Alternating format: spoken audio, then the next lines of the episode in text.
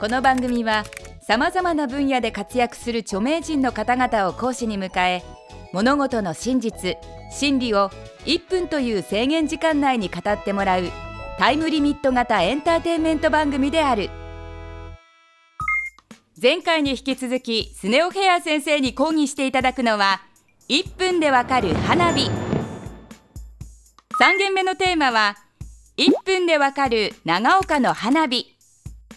スネオヘア先生の地元新潟県長岡市の花火を1分でドカーンと紹介してもらいましょう。それではスネオヘア先生お願いします。はい僕の生まれ故郷新潟県長岡市、えー毎年8月2日3日と花火大会がございます、えー今年で、えー、65、6年終戦の時からですので、えーなります。こちらがですねちょっと持ってきました。長長岡の大花火、えー市民は、えー世界一と疑い疑いを、えー疑いを、えー持ちません。うんいや世界一、えーそもそもですね、えーその終戦空襲があったんですね長岡の大空襲というのは。でそこであの、えー慰霊のために、えー花火大会が始まったんですけどもかの山下清、えー先生もですねここを訪れてその時にもうこの花火に大感動したと。で世の中のそのロケットやミサイルが全部その花火になって世の中に打ち上がったら、えー人類みんながですね、えー素敵に幸せになれるんじゃないかな。そんな素敵な言葉を残して、えーあの針へ切り絵、えーも残して、えー、いったわけなんです。ぶスネオヘア先生最後の方全然言えてなかったようですが。世界一ですよ。そんな1分でその市民に失礼ですよ。長岡市の花火は具体的に言うとどこが世界一なんでしょうか？意気込みです。あのまあ年々大きくなってるんですよ。それで花火もあのスケールアップして規模も打ち上がる数も。でまあバブルの時はやっぱお金いっぱいあるんでいろんなスポンサーさんついてドドってありましたけどどういう状況であろうとあのその気持ちであげるんだっていうのはねあの加瀬誠司さんっていうあのロサンゼルスオリンピックで、えー花火開会式の時にあげたっていう花火師さんが有名なもうご老齢ですけどいらっしゃいまして、まあ、実際その加瀬さんのお宅にあの原画というか切り絵貼り絵のその山下清さんのこんぐらいの号何号っていうんですかね。あれが2つぐらい実際にあるんですけどそれの1つがあるんですよね。でもそもうその片足道になってっていうかもうその息ですよね。それで数年前に中越沖地震でしたね。地震があったんですけどあの新潟のももうその時もやっぱり復興っていうかそういうところでもう今年花火無理なんじゃないか。っていうのがあったんですけどもうこういう時こそやろうっていうところで。で今年もやっぱり3.11とかありましたけども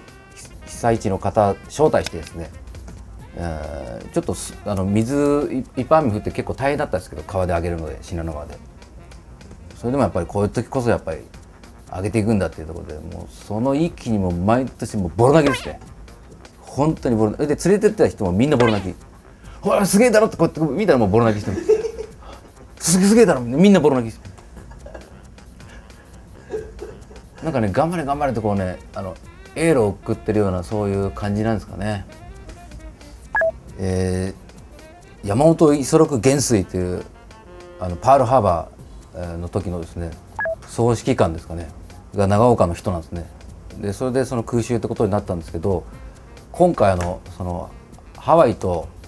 あのハワイの市長とこの長岡の市長あの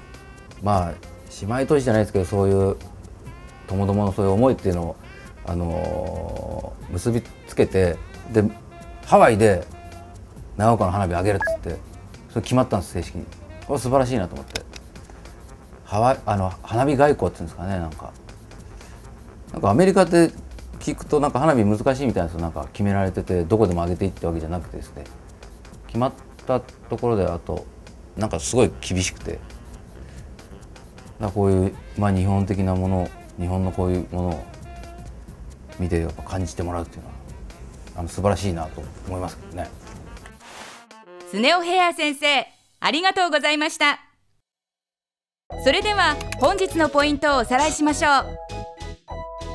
長岡市民は長岡の花火を世界一だと思っている。長岡の花火は慰霊のために始まった。ハワイでも長岡の花火が見られるらしい。スネオヘア先生による1分でわかる花火いかがでしたでしょうか？次回はスネオヘア先生に今までの講義を総括していただきます。1分でわかる大学ホームページでは過去の講義も見ることができます。アドレスは